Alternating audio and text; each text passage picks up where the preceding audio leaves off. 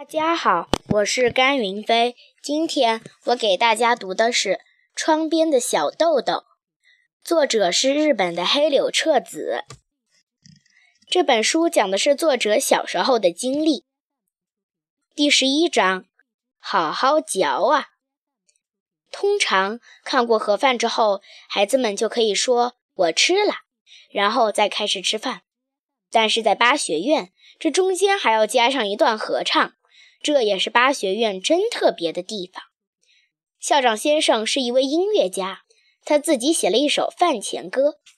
不过，这首曲子的作者是一个英国人写的，校长先生只写了歌词。其实，更准确的说，校长先生是把原来的那首歌换上了自己写的歌词。原来的那首歌就是有名的划船歌：“划啊划啊，划起你的小船。”轻轻地顺着溪流飘下，啦啦啦啦啦啦啦啦啦，生活像梦一样美好。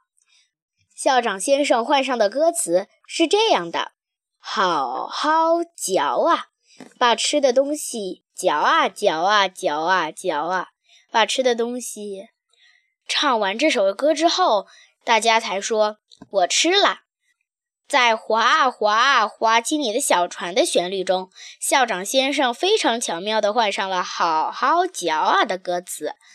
很多巴学院的毕业生在长大以后，还一直以为这个旋律本来就是饭前歌的。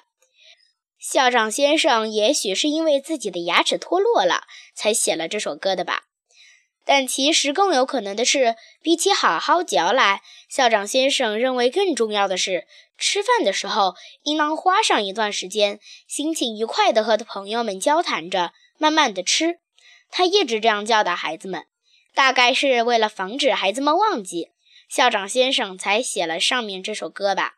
总之，大家大声地唱完饭前歌，然后说一声“我吃了”，就开始向海的味道、山的味道进攻了。小豆豆当然也是一样。一时间，礼堂里安静下来。谢谢大家。